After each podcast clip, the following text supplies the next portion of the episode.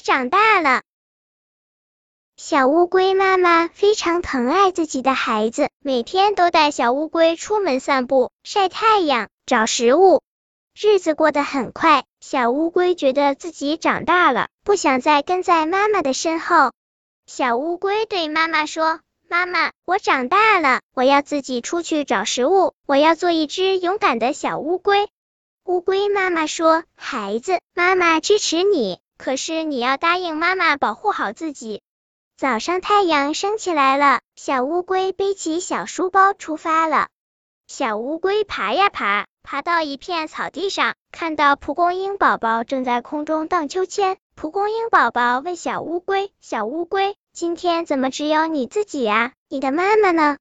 小乌龟抬头看着蒲公英，气喘吁吁地说：“我长大了，要做一只勇敢的小乌龟，自己出去看一看。”蒲公英笑了笑。哈哈，原来你和我一样啊！那我们一起走吧。小乌龟和蒲公英手拉手出发了。他们顶着大大的太阳，来到一条小河边，看到水里有一条小红鱼。小乌龟和蒲公英追上去问小红鱼：“小鱼，怎么只有你自己在这里游泳呢？你的妈妈呢？”